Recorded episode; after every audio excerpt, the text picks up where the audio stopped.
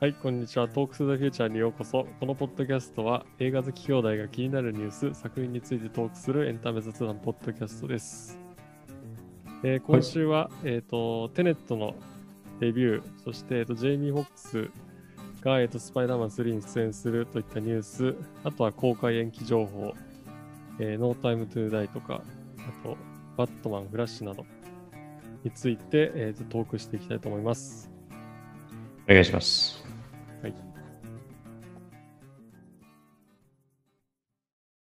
はい。えっ、と、まずはじゃあニュースについてトークしていきたいと思います。はい。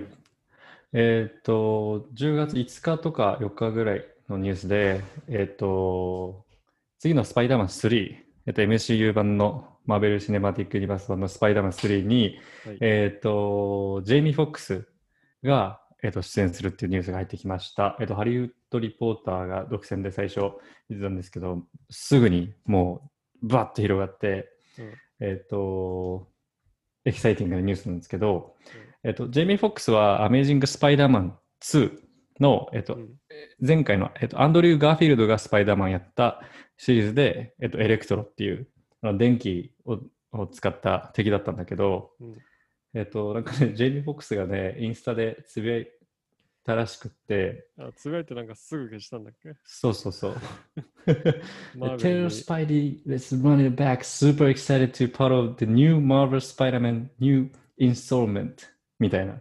で、I won't be blue in this one, but a thousand percent badass. って言ってて、今回ある青くないけど、あの確実にあの悪いやつだよっていう、うんなってて、で、えっ、と、じゃあこれってどういうことなのっていうところなんだけど、えっ、と、うんトビー・マグワイ版の、えっと、スパイダーマンの、えっと、J.K. シモンズが演じてたジェイ・ジョナ・ジェイムソンっていう、うんえっと、編集長、デイリー・ビューグルっていうニュース新聞社の編集長がいたんだけど、うんそれも実はこの前 MCU 版で同じ役として帰ってきてて、うんで、えっと、ファンの中でつぶやかれてるのが、あの、スパイダーバース。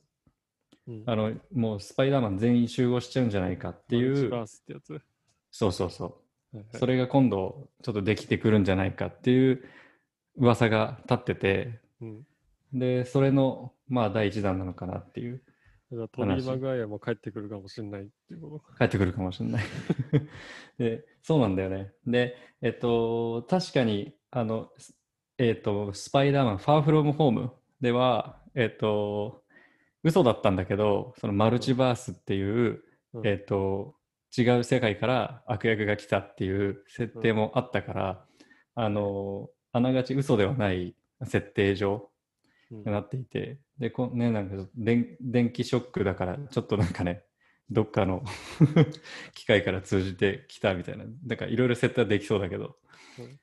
そうそうで、えーっと、そうだね、だからスパイダーバースみたいなアニメ作品もあったし、うん。あと、ベノムとか、うん。えーっと、ジャレット・レットがやるモービウスうん。の、えーっと、あっちの、えーっと、スパイダーマン系、ソニースパイダーマン系のバースもあるから、で、しかもモービウスの、えーっと予告の最後に、あのマイケル・キートン、うん。えーっと、MCU の、えーホホームカミングで、えーっと、バルチャーをやってた、て悪役やってた、えーっと、キャラクターが、あ同じ役かわかんないけど、多分同じ役でうん出てるから、ちょっとその辺のつ共通点がいろいろああって、うんこのニュースがいかに重要なニュースかっていう。個人ところです的にはこのこのね、エレクトロっていうキャラクターをまた持ってくるっていうのがね、うんうん。ちょっと疑問には思ったんだけどね。そうだね。なんか、モチベーションの中ではさ、うんうん。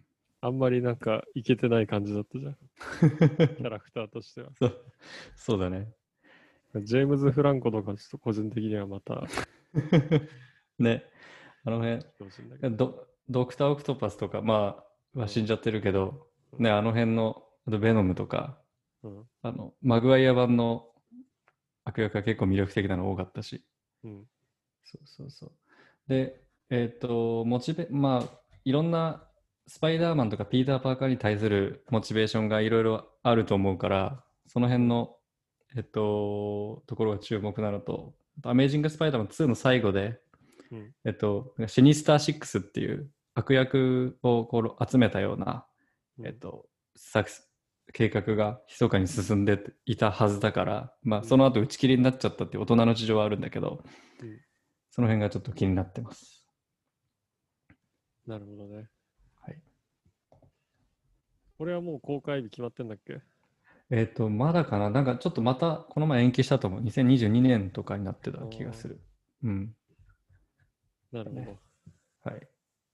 2021年12月17日に公開されてるっていうけど、多分これも伸びるんだと思うんだよね。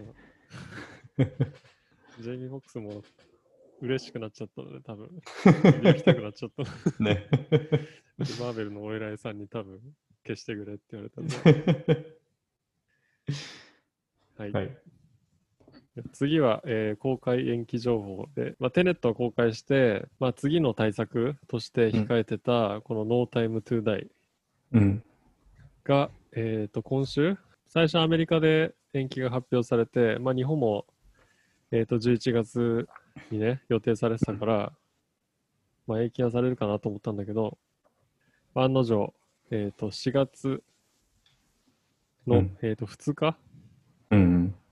約半年また延期されたから、だから当初の、えー予定からもう1年延期されたことになるね、これで。うん。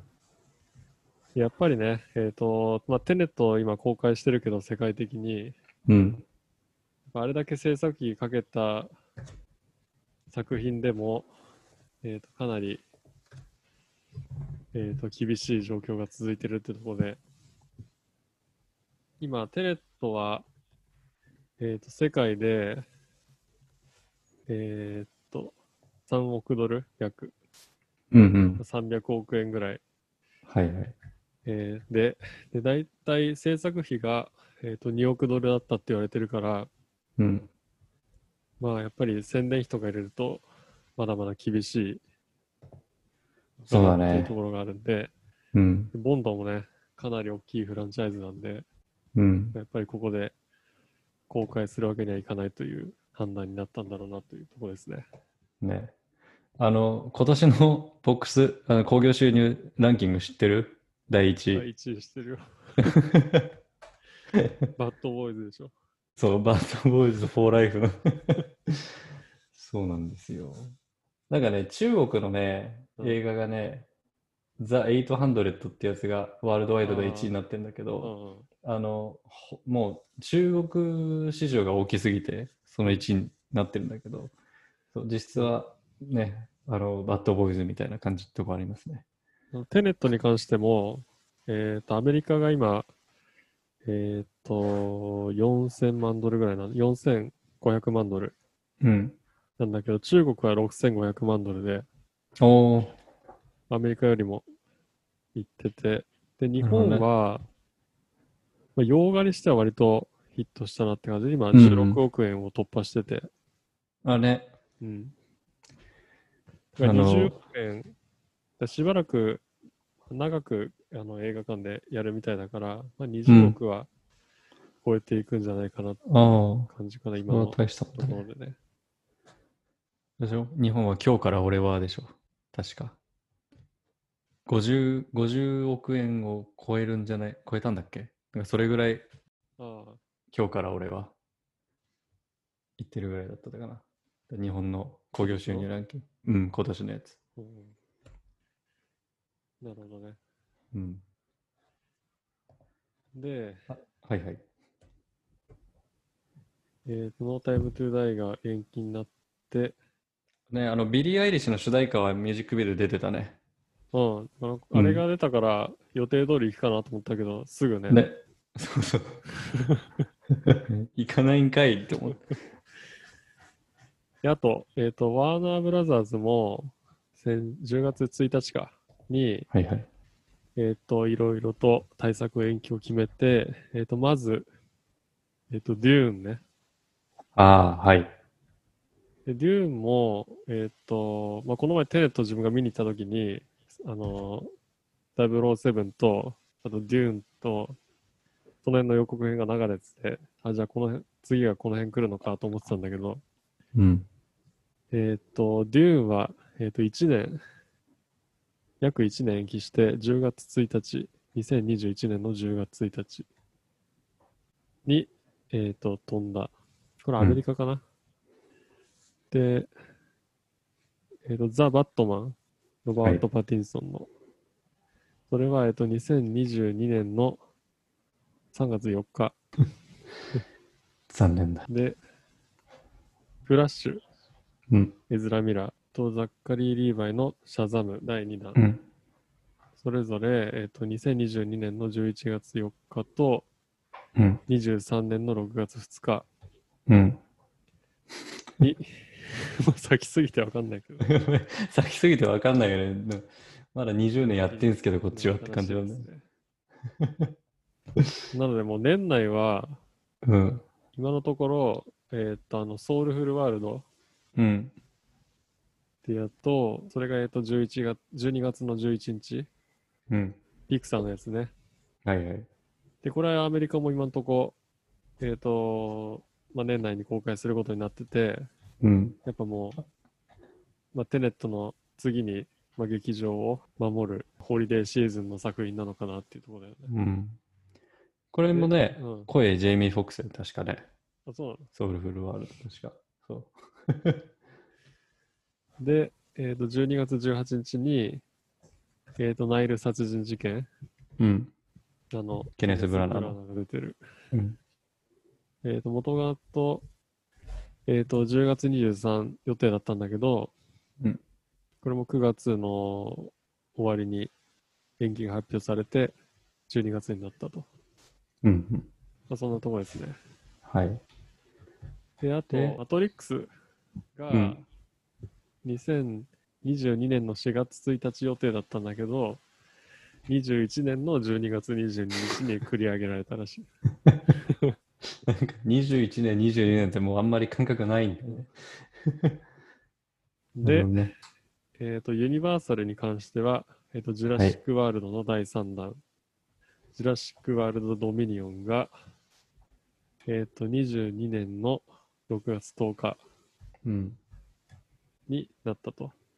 なるほどね。うんでユニバーサル映画は、あの、それこそ007が4月で、うん。でワイルドスピードが多そうね。そう、5月に来るかな。で、夏はミニオン、ミニオンズ2、ミニオンズフィーバーうんやってたから、それで多分ジュラシックワールドだと多分大変な年に、大変な年になるはず。まあそのバランスもあるのかな。まあだとね、コロナ対策しながら撮影してるって言ってたから、いろんな俳優のインスタとか見てると、うんその撮影現場で、うん。やっぱりあのテントがあって、そこで、なんか、検温とかして、うんあ。となんかそのトレーラーにも、その、消毒しましたっていう、なんかタグが貼ってあって、結構徹底されてる感じだったけど、こうんのまま対策がね、まあ今作ってるやつはいいけどさ、うん。うん。これがね、ノーマルになってくるとさ、そうだね。だんだんこういうのが作られなくなってさ、劇場がどうなっていくかっていうところですけどね。ね、大変なことになってます。じゃあニュースはそんな感じですかね。はい。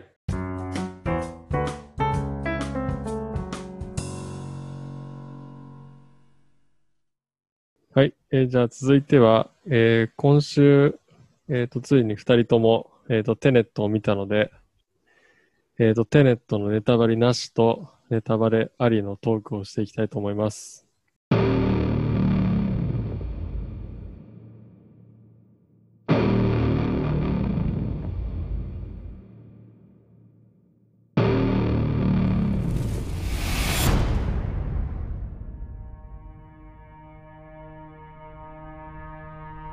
These bullets is like us, traveling forwards through time.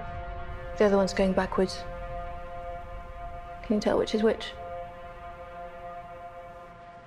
How about now?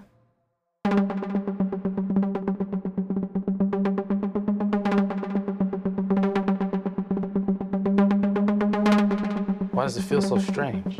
You're not shooting the bullet. You're catching it. Whoa.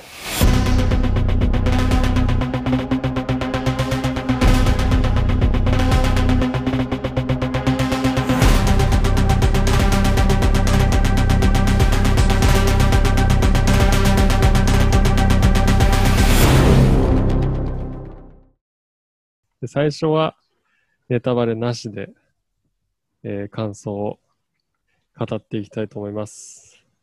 はい、はいまず、あの、ネタバレなしというか、ネタバレっていうかもう、それ以前のもんあれなんですけど、うん劇場は、あれいつぶりなんですか？劇場はね、えっ、と、パラサイトああ、を見たのが確かいつだっけな、1月か2月だったから、そうだよね。なので、まあ、9ヶ月とか、うんうん。それぐらいぶりだよね。ぐらいぶりですね。なるほど。えちなみに、劇場は、イオンシネマで、おちょっとね、免許の更新に行かなきゃいけなくてね。はいはいはいはい。で、免許の更新もその延期してたんだよ。うんうん。8月で切れる予定だったんだけど、うん。えっ、と、あの、特別措置ではいはい。3ヶ月伸ばせるやつを使って、はいはいはい。で、夏すごい混んでたらしくてね、なるほどね。外で何時間も待つってことだったんで、延期をして、で、近くにイオンシネマがあったんでうん、そこで見ました。ちなみにポップコーンは食べる派なの？ポップコーンはね、食べなかったんだけどね、ジャガビーを食べましたね。いいのかい そうだよねなるほどね。あの、実はね、その、何にも予告編も、うん。あの、ストーリーも何も読んでないで、あと、あの、メインのビジュアルしか見てなかったんだよ。前情報として。はいはいはい。だから全く、まあ、クリストファー・ノーランのアクション映画っていう前情報だけでうん。挑んだんで、まあ、静かな映画か、うるさいのか全然わかんなかったんで、なるほどね。ジャガビー買っちゃったんだけど、で その、そうだね。作品、私は結構予告編見て、いろいろ、こう、ちょっと、ちょっと予習っていうか、まあ予告を見たんだけど、作品はわかりやすかったですか、作品はね、すごくわかりづらかったですね。で 全然、でもしかも前情報ないとね、それこそメインのコンセプトっていうか、その時間の逆行みたいなのむなかったから、すごい難しかったんじゃない？うん。だから、まあ、ノーランだから、あの、インセプションとか、えーと、ダンケルクとか、うん。まあ、ちょっと考えればわかるような内容じゃん。うんうん。だから、まあ、インセプションぐらいかな、の感じで言ったんだけど、そんなことはなかったです。ね、ね、どっちかってね、本当にインターステラーとか、うん。あと、ねインターステラーも、うん。うん。で、インターステラーより分かりづらかったと思うけどね。ね、今回ね。で、あのーどうだろう。もうずっと集中しないとついていけないし、これってどういうことなのっていうことを考えなきゃいけないときにアクションシーンが始まったりして、うん。全然ついていけないとこも。そうそう。で、あと、悪い意味じゃないけど、その、結構地味じゃん。なんかいろいろ説明するときとかさ、うんうん。映像が。はいはいはい。だからなんか、ちゃんと見てないと。うん。でね、あの、ちょっとでも聞き逃すとさ、そこがうんずっと引きずってきたりするからさ。そうだね。だからもう、なんか取りの取り残されないようにしなきゃっていう感覚はあったんだけど、その時間っていうコンセプト割と結構好きで、うん。で、あのー本当見たいものを見せてくれたなっていう印象はあったし、うん私も劇場体験が10ヶ月、9ヶ月ぶりだったから、あの、うんもう映画見るぞっていううん。意識でいたから、すごくね、楽しめたの、楽しめたんだよね。うん。そうだね。で、多分あれ、日本語でもしやってたとしても、うん。あれ、字幕ないときついと思う。ねうん。まあでも吹き替えも楽しみだな。ね。映像ちゃんと見たいし、うん。字幕を追わなきゃいけないしだ、だからやっぱり一回じゃちょっときついかなっていう感じだね。そうだね。うん。で、その映像の話が出たって、あのー今回ね、IMAX カメラで多分撮ってたと思うんだけど、うん、ノーラン監督も。その辺の映像体験的にはどうでした？いや、すごかったよ。結構大きい画面で見れたの？いや、そこはちょっと後悔しててね。うんうん。小さかったんだよね。なるほどね。私もね、ちっちゃくてね、うん。えっとね、あの、成田の IMAX とかさ、池袋に新しくオープンしたとことか、うん。そういうところでもう一回見たいなって思うんだけど、うん。ね、あの、よ、えっと、予告にもあった、えっと、飛行機のシーンとか、うん。あれ飛行機買ったらしいよね。わけわかんない。あのシーンだけに飛行機を買ってさ、あれ、すごいなと思ったんだけど、うんあ。れあんまあれか。まだネタバレなしだから、まだ飛そうだね行機のアクションシーンがあるっていうことだけど、ネタバレでもなんでもないと思うね。予告の、予告でもあの、ロバート・パティンソンが、そこは、little dramatic って言ってたから、でもポイントでは、あのね、そうね。ロバート・パティンソンが出てることも知らなかったからさ。あ、本当うん。ね。そう。で、エリザベス・デビッキーだけ？うんうん。もう知らなかった。そう。あの、ケネス・ブラナー出てるの全然知らなあもう知らなかった。うん。薄印象薄かったし。でケネス・ブラナー、ね。うん。アーロン・テイラー・ジョンソンも出てたし。あの、あ、そっか。あやっぱそうだよな、あの人。そうそう。あの、キッカースとか。調べようと思って調べてなかったんだけど。ケネス・ブラナーはね、えっ、と、うん去年かな、オリエント急行殺人事件で日本に来日した時に、うんもう間近でうん。もう、1メートルぐらいの距離であったんだよ。ええあの、レッドカーペットでね。うんうん。その時の印象とは全然違ったね。うん、あんな、あんな感じではなかったんだけど、もっと細くて、うん。なるほどね。うん。そうだよね。あの、ポアロの時はもっとヒゲも生えてシュッとした感じあるよね。うん。今回なんか、あの、トム・ハーディみたいな感じだったよ。確あそこまでいかないけど。そうだね。でその、あの、ロバート・パティンソンね、かなり今回で、あの、ワーナーとしてはバットマンもあるし、いい宣伝になったんじゃないかなと思うけど、キャラクターとしては、うん。ね、どうだった？あの全員。キャラクターとしてはね、あんまりなんか、誰に感情移入するって感じではなかったかな。ね、そうだよね。うん。あの、主演、主演のさ、うん。あの名もなき男、プロタゴニストはさ、うん。あいつデンゼル・ワシントンの息子なんだね。あ そうなの？そうらしいんだよ、あいつあの、ブラック、ブラッククランズマンで、え、あの、えっ、と、あアダム・ドあライバーとそう主演張ってて、あー、あの人か。そうそうそう。見終わった後に、あ、そっかと思ったんだけど、へえ。どうやら、あの、デンゼル・ワシントンの息子らしくって、そうなんだ。そう、知らなかったんだよね。なんと、えっ、と、ジョン・デイビッド・ワシントン。へえ。そう。で、あまりそうんなんだよね似てないね。あんまり似てないよね。うん。うん、なんか、すごく身体能力が高くて、うん。かっこよかったけど、とさ確かにその感情移入っていうところではあんまりね、どのキャラクターにも、あの、どっちかっていうと、あの、逆光をとか、その時間のコンセプトが先にあって、キャラクターは後に、後付けじゃないけど、うん後付けまでそんな雑なことはしないだろうけど、うん。なんかどっちかっていうとそのアイディアの方がこう目立ってたような。そうだね。うん。まあ、ネタバレなしはこの辺にしとくか、じゃあ。OK。じゃあ、ネタバレありのトークをしていきたいと思います。はい。でまあ、結構複雑なんでね、あの、率直なうん。感想というか、あんまりここで解説するっていう感じではないけど、うん。感想を、考察を語っていきたいと思います。はい。じゃあ、いいよ、工事から。率直な 感想。率直な感想。率直な感想。なんかすごいもの見たなっていう感想あるよね。そうんうん。の今までやっぱり見たことない映像体験でその時間を遡っていく、うん。タイムスリップじゃなくてうん。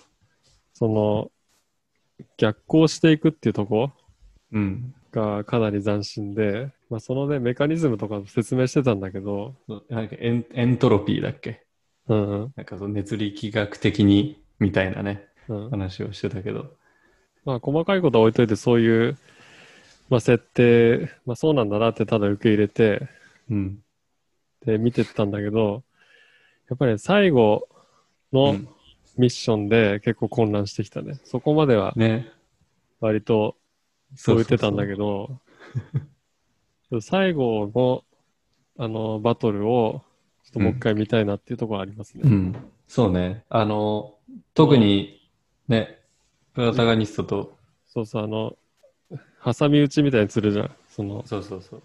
そこがね、ちょっとね、なんかいくつかちょっとポイントを見逃したのか聞き逃したのかあれなんだけど、うん。で、それをもう一回見たいなっていうところありますね。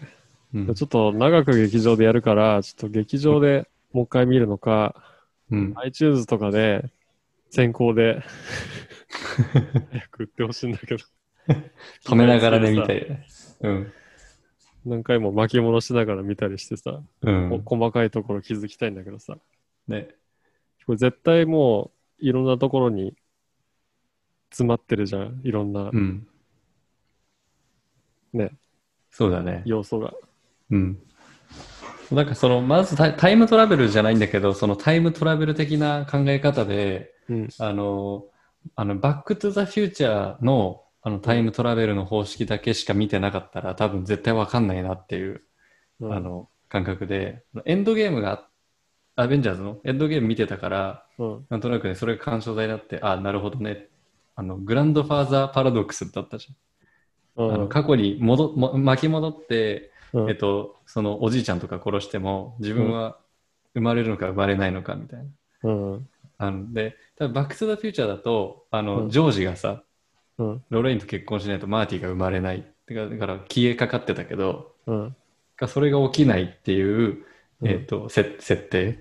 あで、ね。えっと、多分、えっと、その、その人、今、例えばそのプロタゴニストが、名もなき男が、うん。えっと、過去に巻き戻ったっていう現実があるだけで、うん。だから多分特にその過去に行ったっていう感じではないんだよね。その本人からすると、現時点の本人からすると。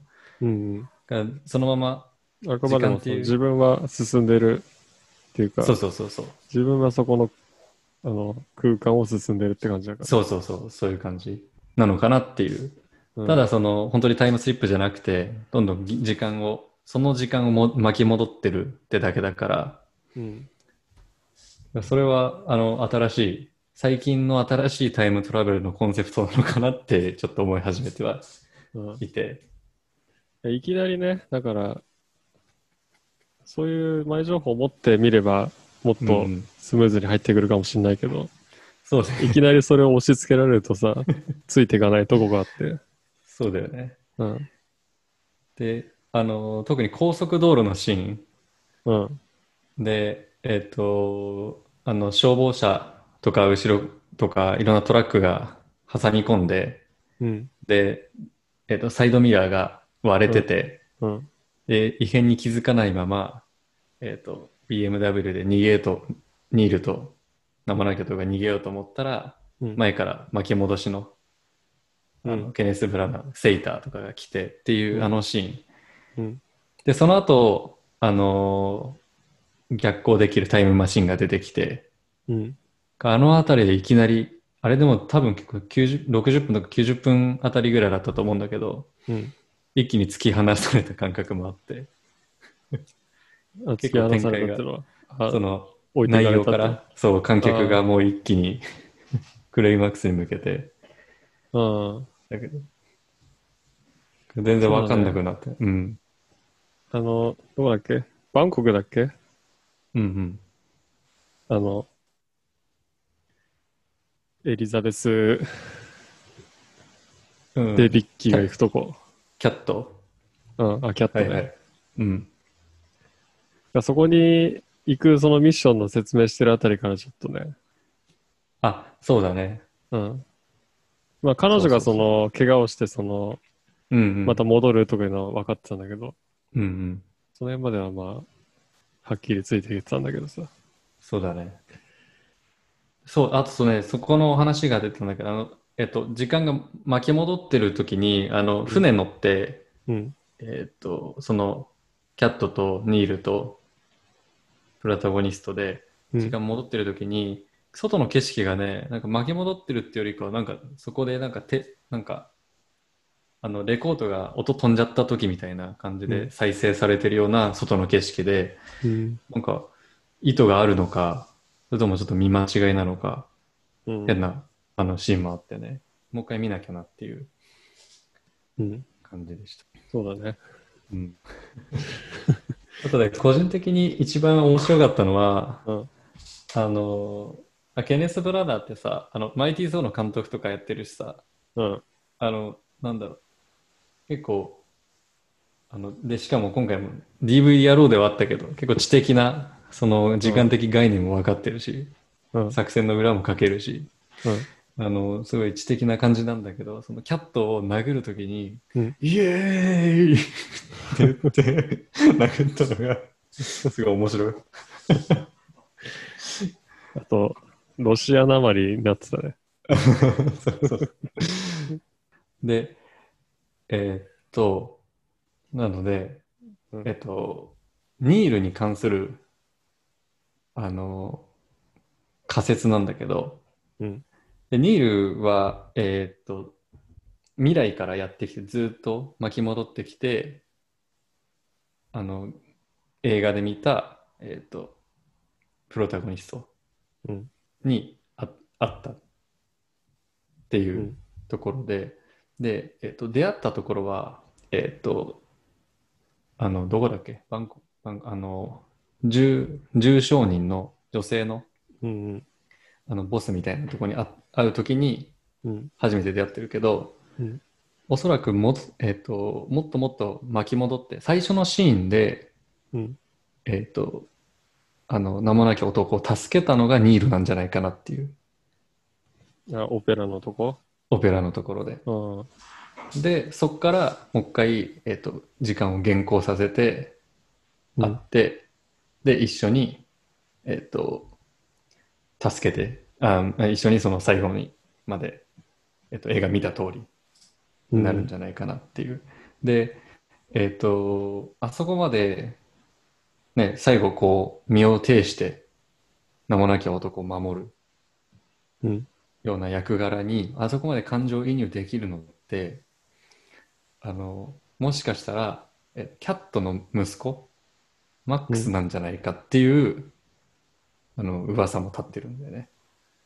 ああ。でえっ、とでそのテネットってあの今回そのしなんとか主義みたいな役、うんあの字幕の訳のされ方されてたけど、うん。そんなにこう、英英語的に難しい解釈なんじゃなくて、うん。あの、えっ、と、なんかじ実際こう戻っていかなきゃいけないし、原稿させなきゃいけないから、全然早戻しとか巻きあの早まだ巻き戻しみたいなのがないから、うん。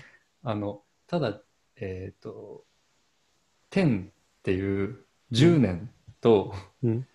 えっ、と、10を、ま、えっ、と、逆さから読んで、うん。ネットっていうのを合わせて、えっと、これからプロタゴニストが10年先にあのリーダーになるけど、うんえっと、マックスが、ニールが10年戻ってきて、あそこに、あの、一緒にも来たっていう、うん。なんかその都市伝説？都市伝説的な 感じなんじゃないかなっていう。ああ。うん。そこはね、うん。面白いうん見方だね。そう。多分マックスは多分まだ9歳とか10歳とかぐらいだから、一回、20歳ぐらいか。そう、あそこのプロタゴニストまで、全部わかるプロタゴニストに会うまで10年。で、戻るのに10年かかるから、ちょうど20何歳後半とか30代前半とかだから、あの、年齢として合うんじゃないかっていう仮説。信じるか信じないかは私。そうそう。その、さね、細かいさ、それぞれのキャラクターのことを追っていくとさ、うん、かなりちょっと深いですよね、これは。そうね。設定の細かいところまでって言われると、もしかしたらね、プロトホールあるかもしれないけど、そのうんあのもうパラドックスだって言ってるから、わかんないとこもあるし、うん。ね。でも何回も見たくなる映画だからね、うん。劇場を救ってくれることを 願います。ね、見ながら、あ、ノーラン頑張ったんだなって 思いながら見てました。そんな感じですかね。そんな感じですね。あでもあ最初のうん、あ、うん。オープニングすごかったよね。あの、みんなさ、ぐったりしてる中をさ、銃撃戦やるっていう。緊張感が半端なかった。あれみんなエキストラああやってやってたのかね。ね。ねコロナだったらあんな集められないしね。あの、やっぱあの盛り上げ方がね、ノーランっぽいよね。あの、うん音楽とさ、うん。うん。あの、強盗するとことかさ、はいはいはい。ああいう襲撃するシーンとかさ。そうだね。えっ、と、なんかもう、最初のあの、あの感じと、あと旅行する感じとか、もうすごい007っぽいなとはちょっと思ったんだよね。ああ、うん。世界中。世界中飛び回って、うんスーツ着て、うんで、MI6 に会うときにはマイケル・ケインがいて、うん。マイケル・ケインがなんかその、イギリスもあれは、キングスマンなのかなってちょっと思ったし。今回あれ、ハンス・ジマーじゃなかったうんんだね。あ、そうみたいね。そうあの盛り上げ方としては、あのね、バットマン、ダークナイト・ライジングの、あの、フットボールのシーンみたいなね、とか、うんそういう感じもあったし、うん。あの、証券取引所みたいな。そうそうそうそう、とかとか。ね、ノーラン作品で言うと、あのー話の、もう一回見て、で、しかも逆から見るみたいな、メメント的なね、うん。感じもあったり、うん。あ、こういうの作りたかったんだなっていう、なんかね、熱さがにじみ出た気がします。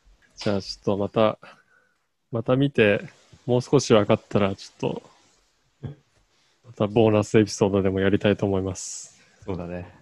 はい。今ね、いろんな人があの、YouTube とかで解説してるんで、あ、そうだね。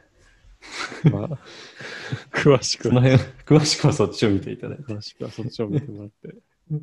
あ、そう。で、さっきね、インスタでね、うんテネット見ましたか？みたいなうんアンケートを取ってみたんだけど、うんえっとね、26%、あ、37%が見てて、うん。63%がいいえなんですよ。まあ私のあの、人数わかんの？答えた人数。人数はね、えっ、と、答えた人数は、えっ、と、に、えー、38人。ああ、結構答えてる。そうそうそう。まあ、私の、あの、友人関係ではあるけど、うん。半分以上は見てない。